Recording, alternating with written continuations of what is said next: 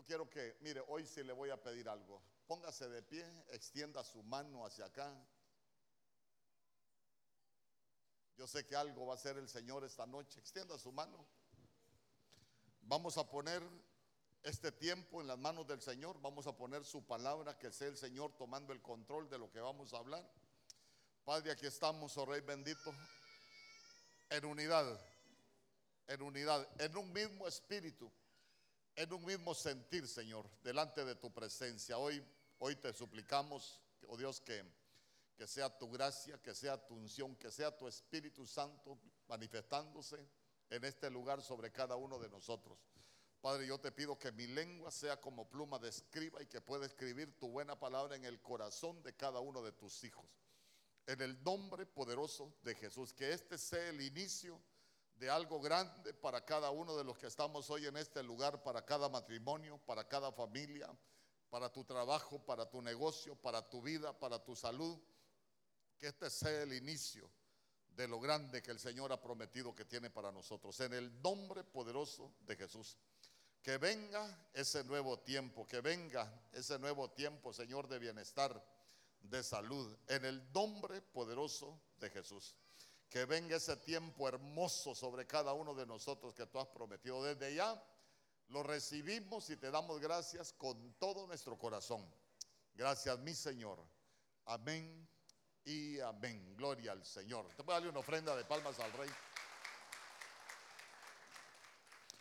Puede sentarse. Entonces, mire, como, como hoy estamos aquí, vamos a tener nuestra vigilia, ayúdeme a predicar. ¿Qué podemos nosotros aprender de ese verso? ¿Mm? Es que yo le dije, a veces usted necesita leer la Biblia también. ¿Qué podemos aprender nosotros de ese verso?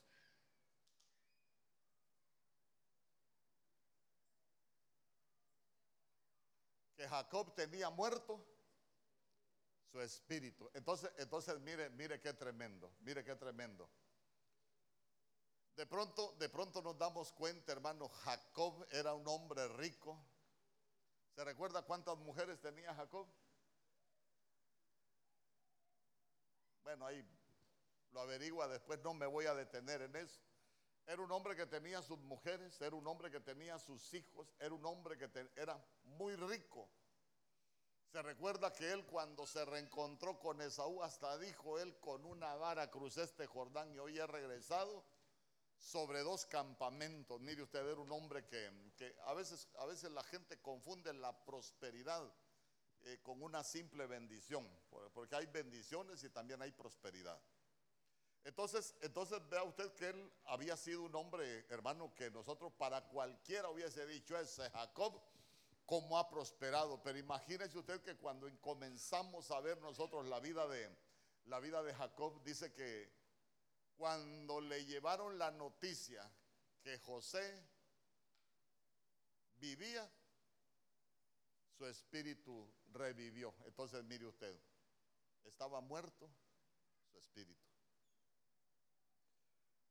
Nosotros somos seres tripartitos, somos un espíritu que habita en un cuerpo y que se expresa por el alma pero yo se lo he explicado y se lo voy a seguir explicando hasta que nos entendamos o nos pongamos de acuerdo que, que nosotros somos como un radio, nosotros somos como un radio que captamos señales y el Señor es un emisor de señales. Usted, usted escuchó el primer canto de adoración que decía, cuando tu espíritu, Señor, se toca con el mío y mi corazón estalla, en adoración, porque imagínese usted, escuche bien, nosotros somos un radio receptor, pero el Señor es un emisor.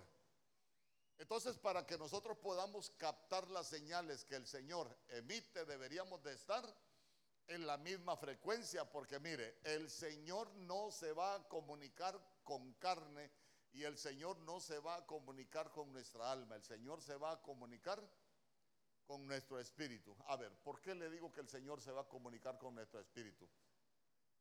Porque la Biblia en el libro de Gálatas dice que la carne es contra el espíritu y el espíritu es contra la carne. Y esas dos no, no tienen nada que ver, no tienen nada en común. Entonces, mire, la conexión nuestra es que, que para que nosotros nos podamos conectar con el Señor, hermano, tiene que estar activado nuestro a Jacob. ¿Y sabe qué es lo más tremendo? Si usted lee ahí por el verso 11 se va a dar cuenta que el Señor le dijo, de tu simiente van a salir reyes y le dio unas promesas bien bonitas, hermano, pero imagínese usted que teniendo promesas empezaron a pasar cosas en su vida y usted se va a dar cuenta que él perdió la comunicación con el Señor. ¿Por qué? Porque en el capítulo 36, si no me equivoco, la Biblia habla de la, de la descendencia de Saúl. Ya ya no hablé el Señor con, con Jacob. En el capítulo 37, ahí es donde venden a, a José sus hermanos. Es donde planifican todo para deshacerse de, de José. En el capítulo 38 se le, se le, sigue dividiendo la familia. ¿Por qué le digo que se le sigue dividiendo la familia? Porque ahí es cuando Judá se aparta de sus hermanos. Hermano, y ahí usted va a ver cómo, cómo empieza a deambular la familia de, la familia de, Jacob. Y, y mire qué tremendo. Que al final usted se va a dar cuenta que él termina diciendo que sus canas iban a descender con luto al Seol. ¿Qué le mató el espíritu a Jacob? ¿Qué le mató el espíritu a Jacob? ¿Ah? ¿Pensar? Imagínese usted, imagínese usted, ¿qué le fue matando el espíritu a Jacob? La tristeza, la tristeza. ¿Y sabe qué es lo más tremendo? Que solo la Biblia dice que su espíritu revivió. Y ahí está finalizando el capítulo 45. Ahí ya solo sigue el verso 28. Y cuando usted lee el capítulo 46, léalo, alguien que me lo lea. Yo le dije, yo me voy a tomar mi tiempo y hoy quiero ministrar algo de parte del Señor. ¿Qué pasa en el capítulo 46, en el verso 1 y en el verso 2?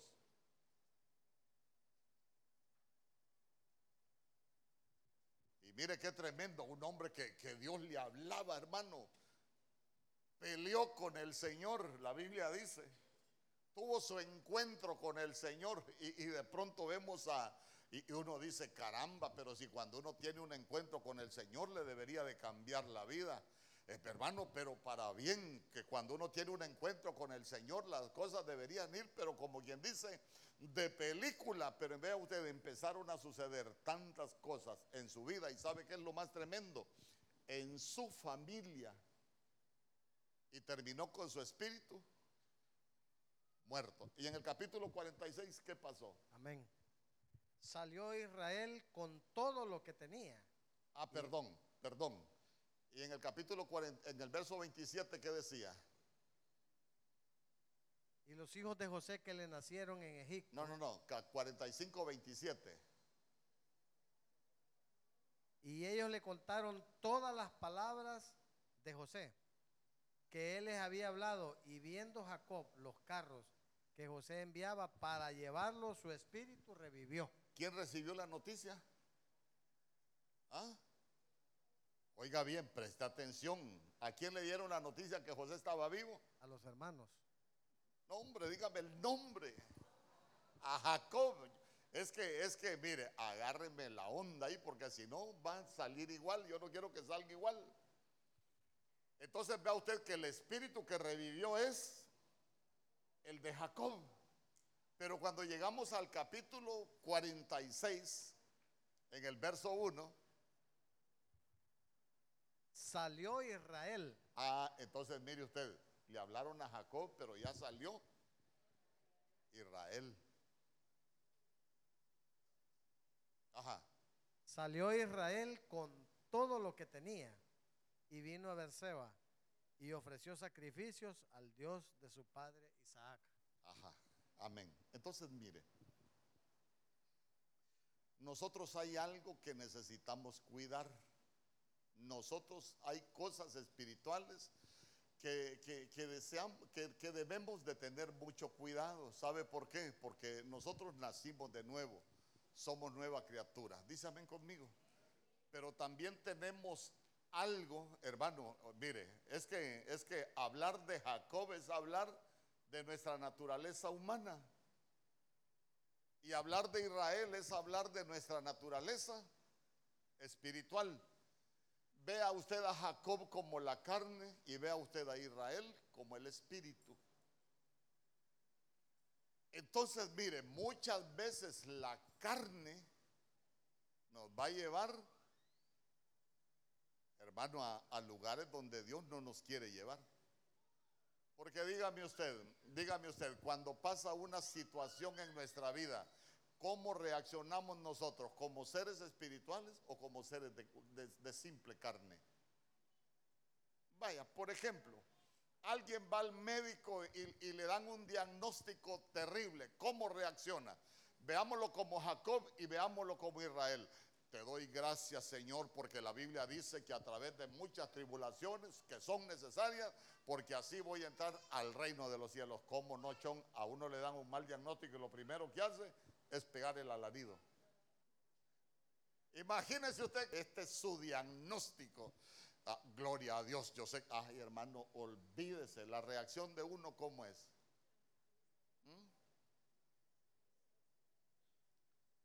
Uno ya se ve hasta en el ataúd, hermano, dibujado, ¿o no?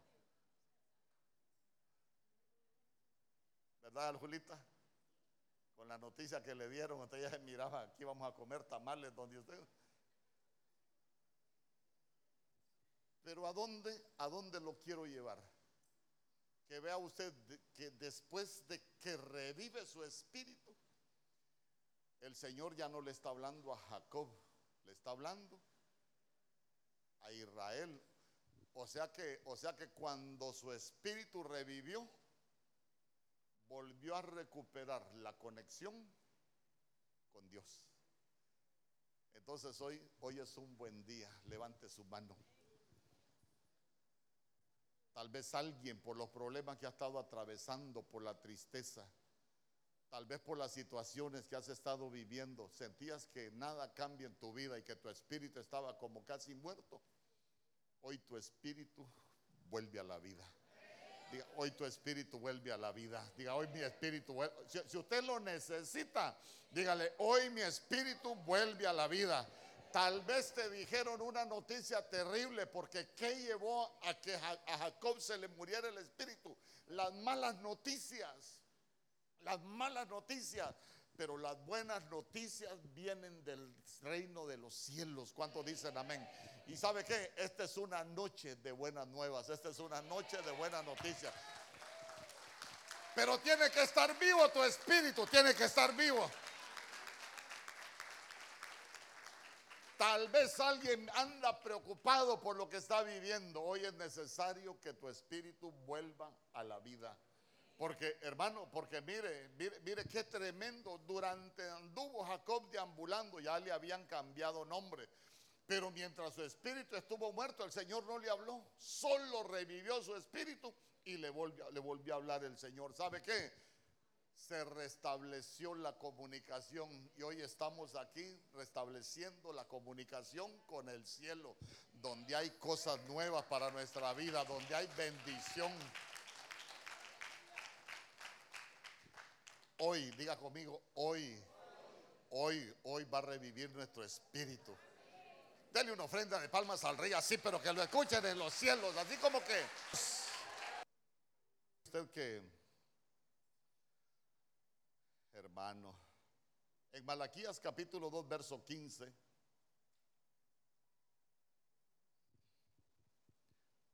Yo le voy a leer la Biblia del pueblo de Dios.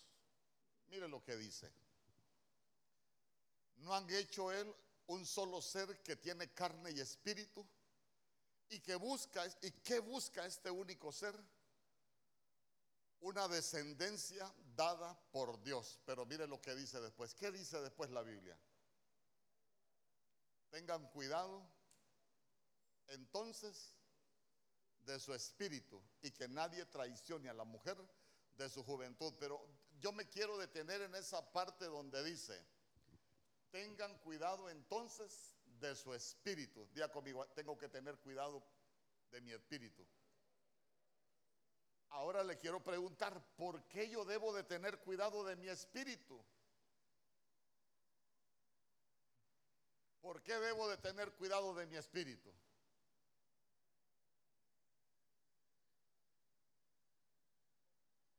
Porque ese es el receptor que yo tengo para comunicarme con Dios. No es en la carne, no es en el alma. Ya conmigo, yo tengo que cuidar mi espíritu. Usted se recuerda que nuestro Señor Jesús en el capítulo 20 de Juan dice que sopló sobre sus discípulos y les dijo, recibid Espíritu Santo. Ahí no les estaba diciendo que iban a recibir el Espíritu Santo de la Trinidad de Dios, la persona del Espíritu Santo. Ahí lo que nuestro Señor Jesús les estaba diciendo es, ustedes, ustedes reciban Espíritu Santo. Diga conmigo, yo recibo Espíritu Santo. Y, y necesitamos cuidarlo, ¿sabe por qué? Porque si nosotros no lo cuidamos, de pronto vamos a perder la conexión con el cielo. Por eso es que la Biblia dice, el espíritu está dispuesto, pero la carne, ¿qué pasó con la carne? La carne es débil. Por eso es que, por eso es que uno, uno, viéndolo con lo que dice el verso, nosotros deberíamos de cuidar nuestro espíritu. Por eso deberíamos aprender hasta de qué nos alimentamos. ¿Sabe por qué? Porque nosotros deberíamos alimentarnos de cosas espirituales. Porque si nos alimentamos de cosas de la carne, hermano, ¿sabe qué? Estamos descuidando nuestro espíritu. Por eso es que por eso es que fácilmente nosotros como pueblo de Dios y hay mucho pueblo de Dios que pierde la conexión con el cielo. Usted cuida su espíritu. Imagínese usted, ya, conmigo, aquí no vienen, pero que de pronto usted venga a escuchar un mensaje y empiece una hermana o un hermano a la par suya.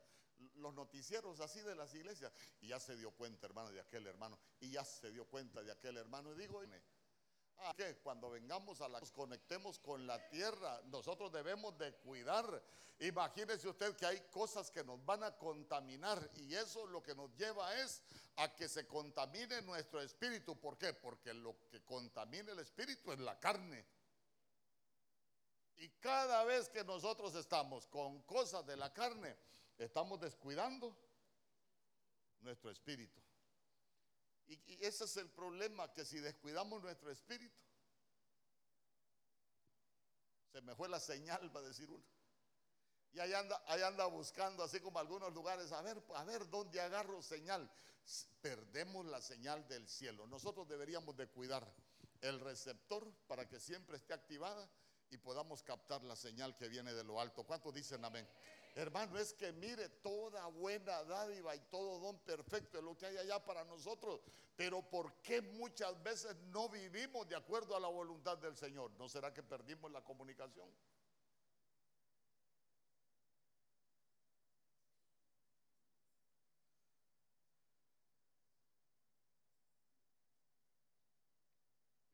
Proverbios capítulo 18, verso 14. Mire lo que la Biblia dice. La Biblia Castillan dice.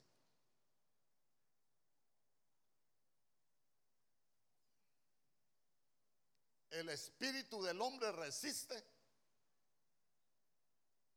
la enfermedad. Ya conmigo, el espíritu del hombre resiste la enfermedad. Pero el espíritu abatido,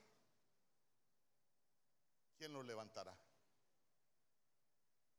Entonces vamos, esa palabra abatido es desanimado, esa palabra abatido es sin fuerzas, esa palabra abatido es despreciable. Y sabe, que, sabe de quién me acordé cuando estaba estudiando.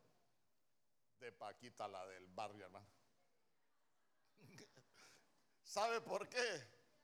Porque esa palabra abatido lo que tiene una acepción que significa rastrero.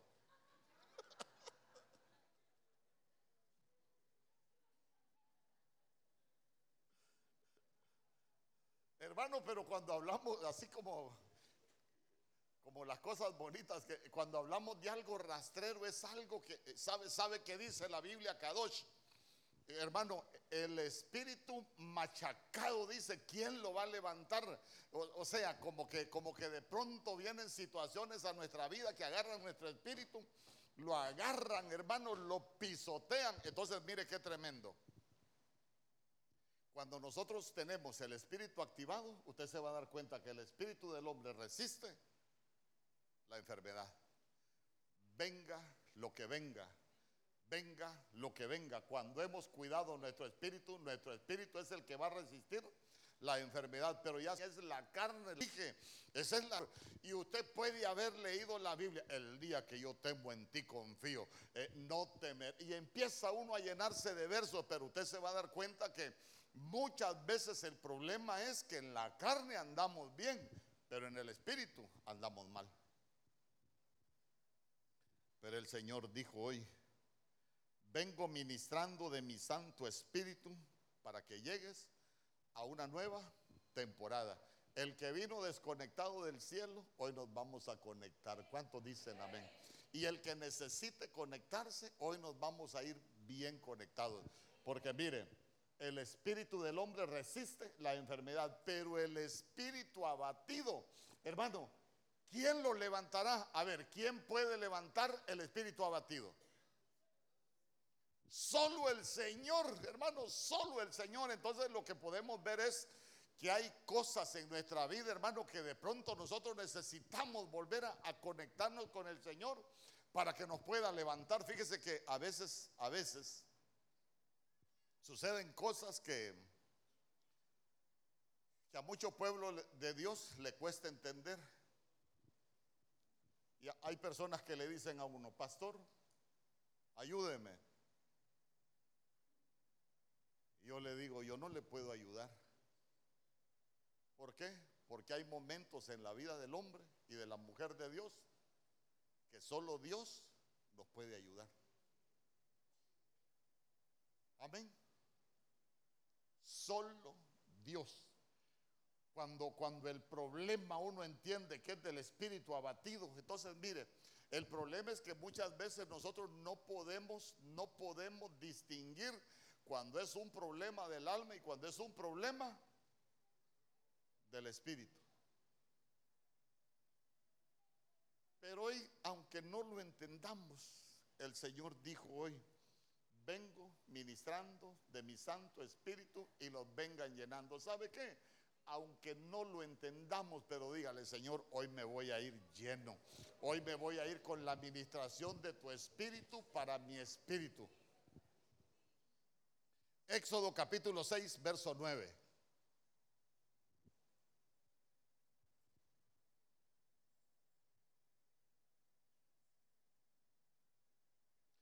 Entonces, mire usted, tenemos espíritu muerto y tenemos espíritu abatido, un espíritu enfermo. En Éxodo capítulo 6, verso 9, la Biblia dice, de esta manera habló Moisés a los hijos de Israel, pero ellos no escuchaban a Moisés a causa de la congoja de espíritu y de la dura servidumbre. A ver, ayuda con la revelación también. ¿Qué podemos aprender nosotros de ese verso?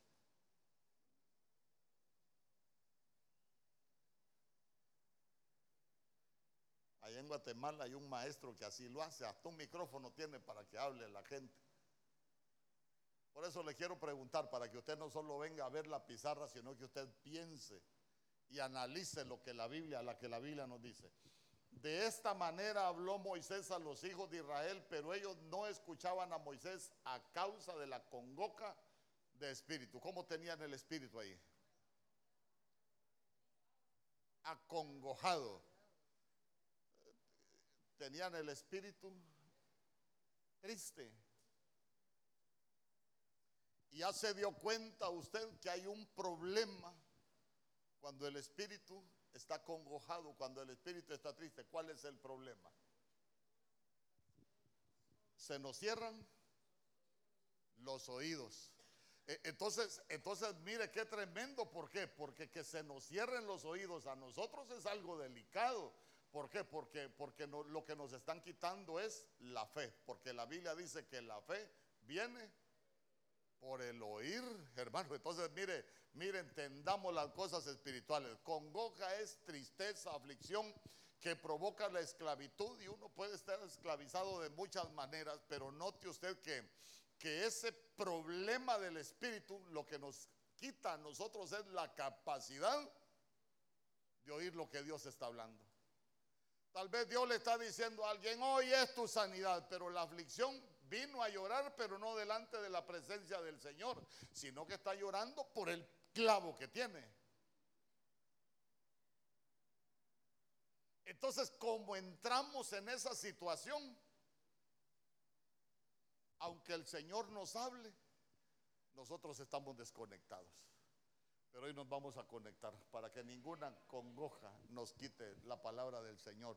Que esa palabra, tu corazón sea buena tierra, que esa palabra pueda ser sembrada, que pueda germinar, que pueda crecer y que pueda dar no solo fruto, que vaya a dar mucho fruto en tu vida. Dice ven conmigo.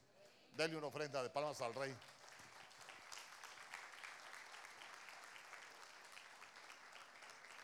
Por eso, por eso, por eso usted se recuerda cuando Pedro le cortó la oreja a Malco. Malco viene de una palabra que en el hebreo se escribe Melech y Melech lo que significa el rey. Y la Biblia dice en Apocalipsis 1.6 que Jesucristo constituyó para Dios su Padre un reino de reyes y sacerdotes. Cuando Pedro le mocha la oreja con la espada, el Señor inmediatamente se la restauró y le dijo, mete tu espada en la vaina. ¿Por qué? Porque mire qué bonito, dígale Señor que sea restaurado mi oído, oír tu voz, el poder. es- ¿Usted ha aprendido a escuchar la voz de Dios?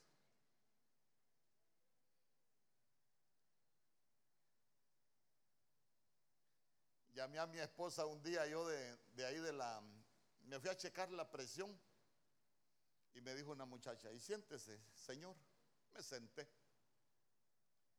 y me puso el, aparato para medirme la presión y me dijo, mire, le voy a dar dos opciones.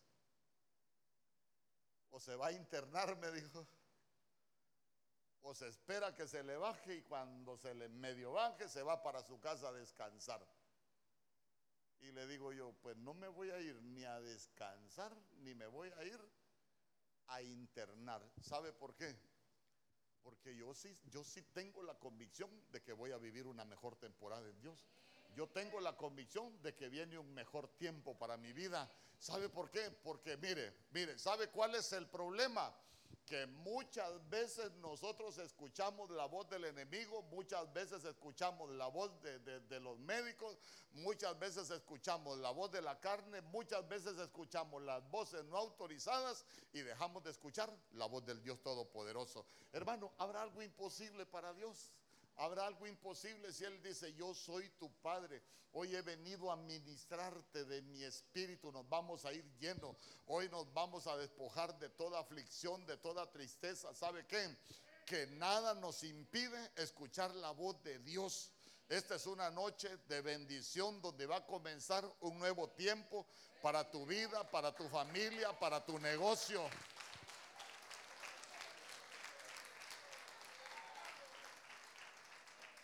Ay, hermano, es que mire, usted necesita cosas nuevas. Pastor, no hay nada nuevo debajo del sol. Sí, pero es que el Dios que usted tiene no vive debajo del sol. El Dios que nosotros tenemos vive en el cielo más alto, donde nadie más puede entrar. Allá donde están haciendo cosas nuevas para nosotros. Dice amén conmigo. Entonces, mire, esta es una noche de, de cosas nuevas. Lo que necesite nuevo, aprenda a pedir. Dígale, Señor, hoy me quitaron la aflicción y he escuchado tu voz que dijiste que hay cosas nuevas para mi vida. Yo recibo tu palabra y yo me voy, ¿sabe qué? Vayas embarazado de esa semilla, porque la palabra es un esperma. Si nosotros nos embarazamos, vamos a dar frutos, se va a quitar toda esterilidad. Se recuerda que hoy dijo el Señor, ¿cómo están tus frutos? Comencemos, vamos a dar frutos de fe esta noche, de creer a tu palabra, de lo que tú eres capaz de hacer. ¿Cuántos dicen amén? Hermano, es que mire, Nosotros tenemos un Dios todopoderoso. El problema es que muchas veces no hemos accesado a la dimensión del reino. Y sabe que es lo más tremendo, tal vez Dios nos ha hecho grandes cosas, pero en un momento de aflicción como que se nos olvida al Dios que hemos conocido. Pero hoy vamos a recibir esa administración y esa llenura, porque nos vamos a ir conectados con ese Dios que hace cosas nuevas con ese Dios que hace maravillas, con ese Dios que en un de repente puede cambiar tu vida. Primera de Samuel capítulo 30, verso 12.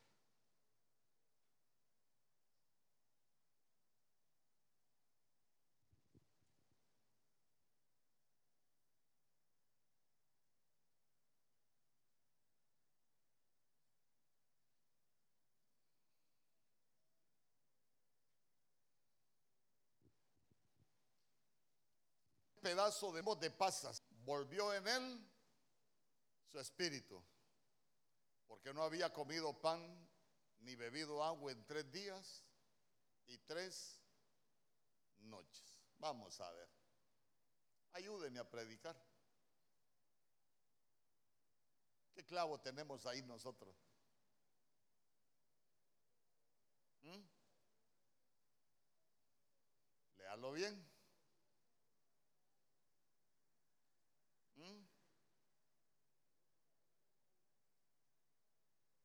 Aquí lo tengo, pastor, en la la lengua.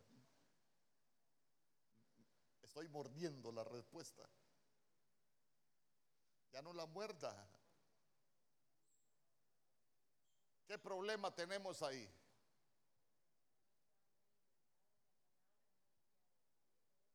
¿Ah?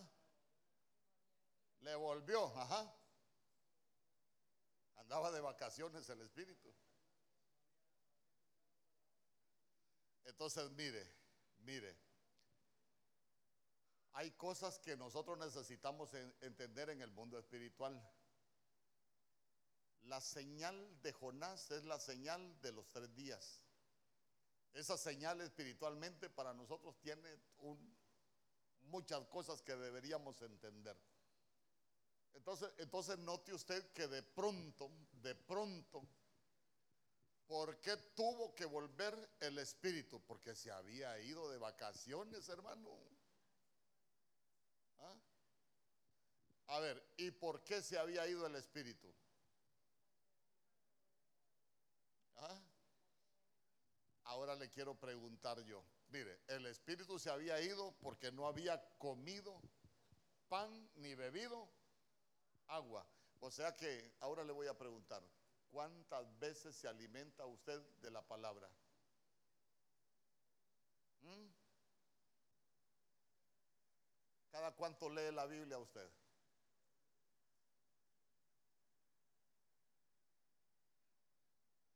No le vaya a pasar como aquella que una vez invitó al pastor, dicen, lo invitó a comer y, les, y le sirvió así con unas cucharas bien bonitas. Entonces vino el pastor, como ahí estaba la Biblia, agarró una cuchara y se le buscó en un verso que Jehová te guarde y te bendiga, que Jehová haga resplandecer tu rostro sobre ti. Y le metió la cuchara y cerró la Biblia.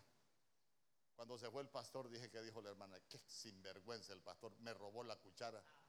Y dejó de ir a la iglesia. Y un día se le encontró, hermano, ¿y por qué no va a la iglesia? Usted es un sinvergüenza, pastor, me robó la cuchara. No, hija, ahí está en la Biblia, le dijo. Hermano, un mes tenía de no abrir la Biblia. Mire, perdóneme si, si lo voy a ofender. La Biblia no es para tenerla abierta en el Salmo 91 como los católicos. Mentarse espíritu, el espíritu se nos va, hermano. Se nos va. Como, como que dijera el espíritu, esta casa está mal, aquí no me dan de comer, mejor me voy. Pero mire usted que cuando se alimentó, ¿qué pasó? Volvió el espíritu. Entonces, mire qué tremendo. Si nosotros nos alimentamos, nos vamos a fortalecer en espíritu. Porque mire, hermano, nosotros tenemos una lucha. Nosotros tenemos una lucha. Lo que nosotros alimentemos, eso es lo que va a prevalecer en nosotros. Si usted se alimenta del mundo, lo que va a prevalecer en usted es el mundo. Pero si nos alimentamos de las cosas espirituales, lo que va a prevalecer son las cosas del espíritu. Y mire, para nosotros no hay nada mejor que estar fortalecidos en espíritu. ¿Sabe qué? Estar bien alimentados. Que no lea la Biblia y que venga a la iglesia cada ocho días. Hermano, allá, espíritu, vení, vamos a ver si comemos algo ahí. Pero usted cada cuánto se alimenta. ¿Mm? Ay, pastor, mire, para mí es una bendición el TikTok chanfleada, igual que los tiktokeros, va a terminar.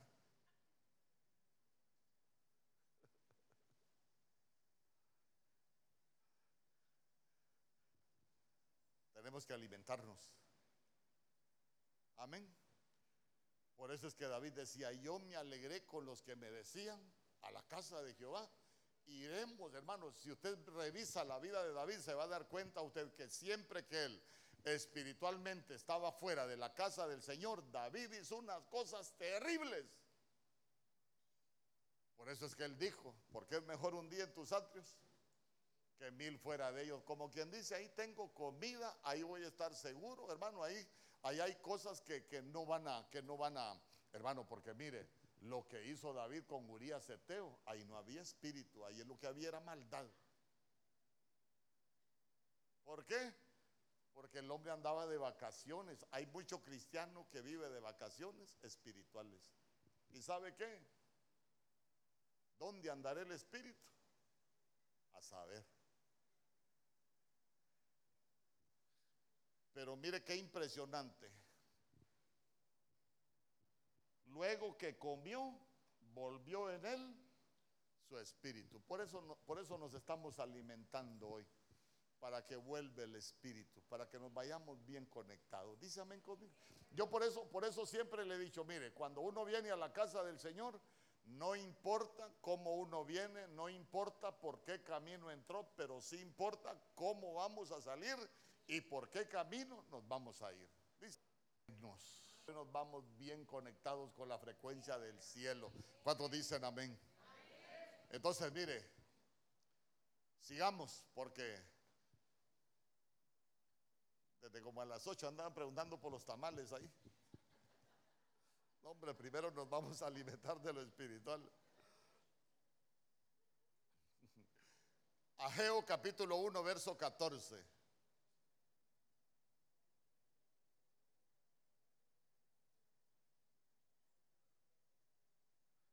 Ageo capítulo 1, verso 14.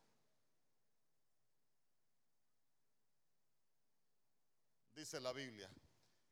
Y despertó Jehová el espíritu de Zorobabel, hijo de Salatiel, gobernador de Judá, y el espíritu de Josué, hijo de Josadac, sumo sacerdote, y el espíritu de todo el resto del pueblo. Y vinieron y trabajaron en la casa de Jehová de los ejércitos su Dios. ¿Qué problema tenían estos? ¿Aló? ¿Qué problema tenían estos? Estaba dormido su espíritu. ¿Se imagina usted el diablo arrullándole su espíritu? Duérmete niño, duérmete ya al cielo no llega. Hacerle compañía a Don Sata, seguro que sí. Pero, pero mire, mire qué tremendo. Día conmigo. Tiene que ser despertado nuestro espíritu. Tiene que ser despertado nuestro espíritu. Porque ya se dio cuenta que cuando el espíritu está dormido, hermano, ¿qué pasa? ¿Usted ha escuchado la Biblia de los viejitos? Camarón que se duerme se lo lleva la corriente. Mire, cuando el espíritu está dormido, uno se vuelve insensible a las cosas espirituales. Porque el estar dormido es un estado de, inacción, hermano. Estar dormido uno espiritualmente se, se vuelve, ¿sabe qué? Inactivo. Somos inactivos completamente, hermano. cuando, cuando, estamos, cuando estamos dormidos. Entonces, mire usted qué bonito porque, porque cuando le despiertan, cuando es despertado nuestro espíritu, dice que lo primero que uno hace es trabajar en la casa del Señor. Y yo le pregunto, ¿cuál casa del Señor? No vaya a pensar usted que solo es un templo físico, porque la casa del Señor es esta. Entonces, cuando uno trabaja en la casa del Señor, cuando es despertado nuestro espíritu. Por ejemplo, por ejemplo, vea conmigo, aquí no hay ninguno. Pecado. Y uno dice, pero ¿por qué no cambia si tanto que se habla del pecado y, y tanto que se enseña del pecado, ¿por qué no cambia? Porque está dormido. Entonces, como está dormido, no puede trabajar en la casa del Señor. Y usted está despierto.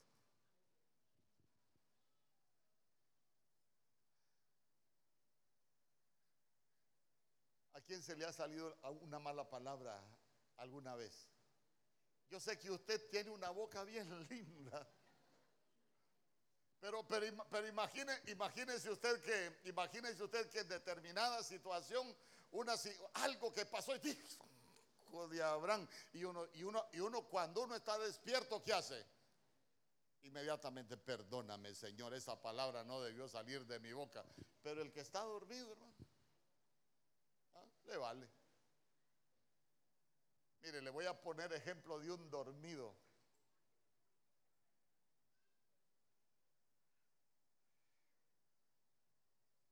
Qué bonita se ven sus fotos de perfil ahí en las redes usted.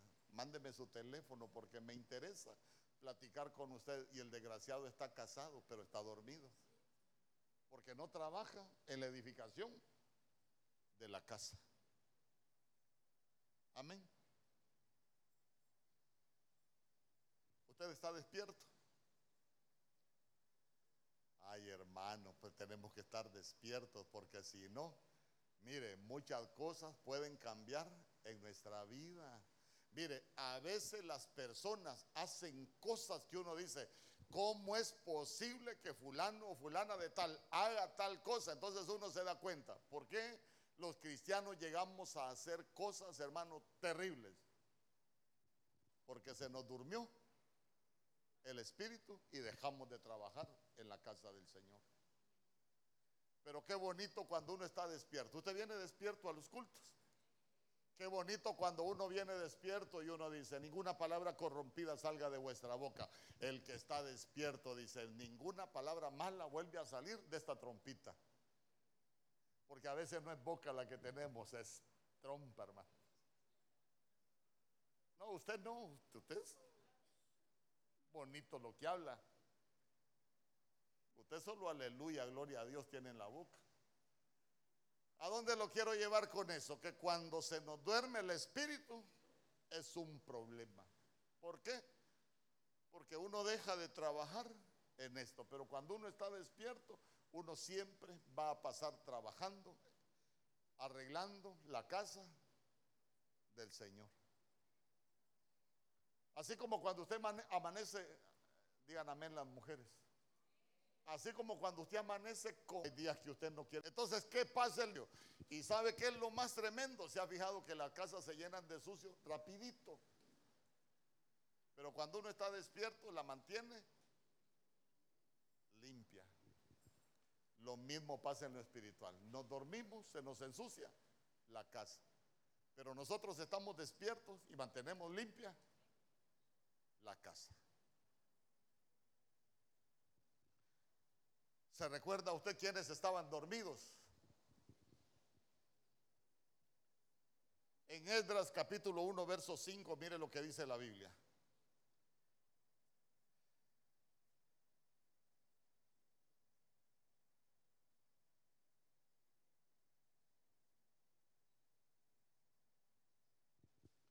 Entonces se levantaron los jefes de las casas paternas de Judá y de Benjamín y los sacerdotes y levitas y todos aquellos cuyo espíritu despertó Dios para subir a edificar la casa de Jehová, la cual estaba en Jerusalén. Entonces mire qué bonito. ¿Por qué? volvemos a lo mismo. Cuando estamos despiertos, nosotros nos volvemos edificadores. Ya se dio cuenta usted que todo el trabajo que el trabajo que se hacía en la muralla era restaurar muros y restaurar las puertas. Yo ya le enseñé de las puertas que se restauraron, no se las voy a, a repetir, pero imagínese, imagínese usted que si lo vemos nosotros así como, como la Biblia lo enseña, ellos estaban dormidos, pero tuvieron que ser, hermano, tuvieron que despertarlos para que iniciaran el trabajo de restauración. Mire, hay, hay, hay puertas que uno necesita restaurar. Por ejemplo, por ejemplo, los oídos es una puerta. ¿Para qué necesitamos restaurar la puerta de los oídos nosotros?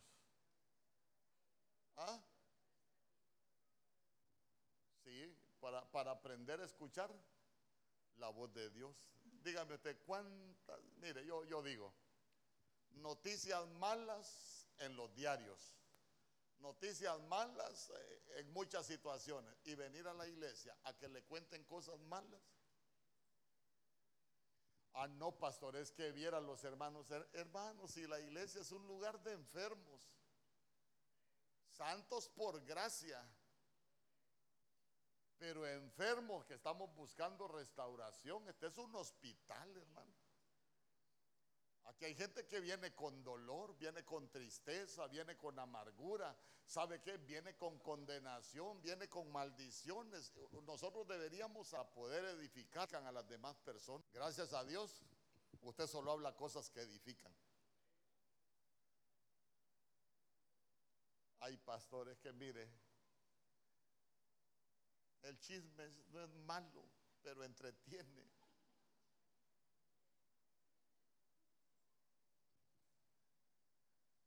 Usted está despierto.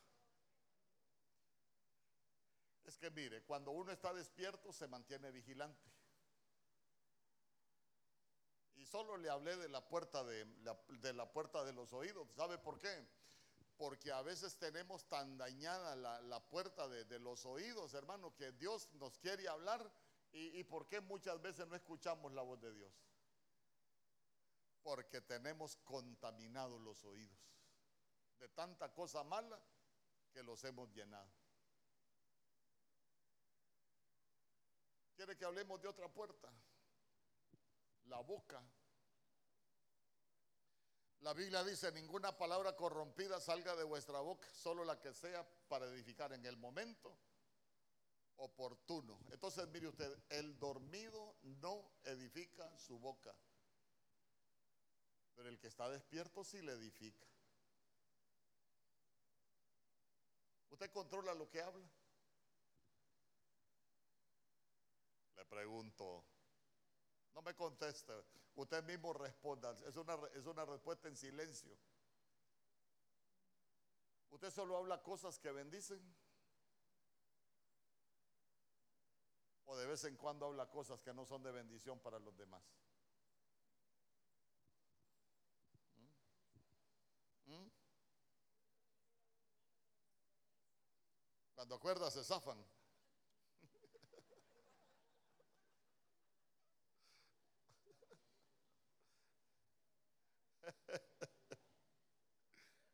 Aleluya. Sabe que, sabe que, ay hermano, cuando, cuando uno está dormido, hay muchas cosas que, que, pueden, que pueden afectar nuestra vida. ¿Usted se recuerda cuando nuestro Señor Jesús se iba al monte a orar? ¿A quiénes se llevaba? a Pedro, a Juan y a Jacobo. Usted no es como ellos, ¿verdad? Cuando venía a llorar nuestro Señor Jesús, ¿cómo los hallaba? Durmiendo, durmiendo. Imagínese usted qué tremendo, imagínese usted qué tremendo. Busque a los demás, no digamos, Pero a los que siempre se dormían cuando nuestro Señor cuenta que hicieron, por ejemplo, habla, lo negó. Lo negó. Este andaba con ellos, ni lo conozco, ni sé quién es Jesús. No, pero es que hablas como ellos. Y la Biblia dice que hasta con malas palabras hablaba Pedro, el apóstol Pedro. Entonces una, una señal, hermano, de, que uno está dormido es que a veces habla cosas que no son correctas. Pero qué bonito es que, que, que, que, nosotros seamos llenos del Espíritu Santo. ¿Por qué? Porque la Biblia dice que cuando nosotros estamos llenos del Espíritu Santo es el que nos enseña las cosas que nosotros debemos hacer. Ay, hermano. Quiero herir a nadie, por eso le iba, le iba a decir algunas cosas, pero mejor no. Entonces, entonces, usted se recuerda de otro dormido, por ejemplo. Recuérdese de un dormido y qué pasó con algún dormido. ¿Ah? Eutico, ¿qué pasó con Eutico cuando, cuando se durmió? Cayó y cayó muerto. Pero, pero mire, pero mire qué bonito, porque ¿qué lo levantó a él? Una cobertura apostólica. ¿Quién más se durmió? Saúl. ¿Y qué pasó cuando Saúl se durmió? ¿Ah? ¿Qué pasó con Saúl cuando se durmió? Le quitaron la lanza. Y usted sabe que la lanza es un arma de conquista. Por eso es que Saúl no se pudo conquistar ni él mismo. ¿Por qué? Porque dormido fue despojado de su arma de conquista. Espiritualmente nosotros cuando nos dormimos, hermano, podemos ser despojados de las armas de conquista. Y la Biblia dice que las armas de nuestra milicia no son carnales, sino poderosas en Dios. Entonces, mire, podrán ser muy poderosas las armas en Dios, pero si nos dormimos, nos las quitan. ¿Y qué más le quitaron a Saúl cuando se durmió? El odre de agua, lo dejaron sin agua, lo dejaron sin palabra. A ver, ¿cómo nota uno que lo dejan sin palabras?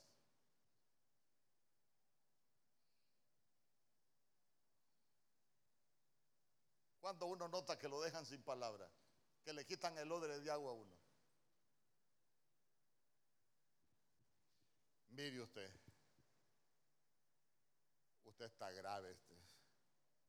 Y usted solo le dice, de veras, doctor. Es grave lo que le voy a contar. Se lo puedo, se lo, pero más o menos me rebusco. Una vez me pegó un dolor aquí a mí y fui a donde un urólogo me mandó a hacer unos exámenes, un ultrasonido, y cuando me entregan el, resultado del ultrasonido, ¿sabe qué me dijo la, la muchacha? Pobrecito usted me dijo. Y eso le dije yo. Esa mancha que usted tiene, seguro cáncer de próstata, me dijo. Ay, hermano. ¿Alguien le han dado esos dictámenes alguna vez? Usted tiene dos opciones. O se suelta a llorar o saque el odre de agua. ¿Sabe qué le dije yo? Mire, por lo que Dios ha hablado a mi vida, yo no he cumplido el propósito para el cual Dios me escogió. Y yo sé que no me voy a ir de esta tierra mientras no cumple el propósito para el cual Dios me escogió. ¿Sabe que, sabe que a mí nuevecito me, me profetizaron? Así dice el Señor. Dice el Señor que te prepares porque Dios te va a usar en un futuro. Entonces dije yo, bueno, me metí a corderitos, me metí a intermedia, me metí a avanzada, fui, fui a obrero. Pero en ese transcurso me dieron a mí el dictamen. ¿Y sabe qué le dije yo? Para usted tengo cáncer, pero yo no me voy a morir de ninguna enfermedad mientras no se cumpla la palabra que Dios y el propósito que Dios tiene para mi vida. ¿Sabe qué? Saqué el odre. Saqué el odre, hermano, es que mire, mire, usted se recuerda de Agar, por ejemplo. ¿Se recuerda de Agar? ¿Qué le dieron a Agar para el desierto? ¿Ah? Hombre, habla bien la boca. Los labios no los ya. ¿Ah? Así como le gritaba antes a, a Selvin allá en la casa. ¿Ah?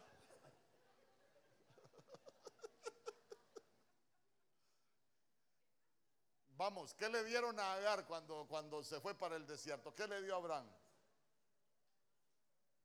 ¿Mm? Le dio un trozo de pan y un odre de agua. Se comió el pan, se le acabó el agua y ¿qué dijo ella? Aquí nos morimos. Aquí nos morimos. ¿Y qué hizo Dios?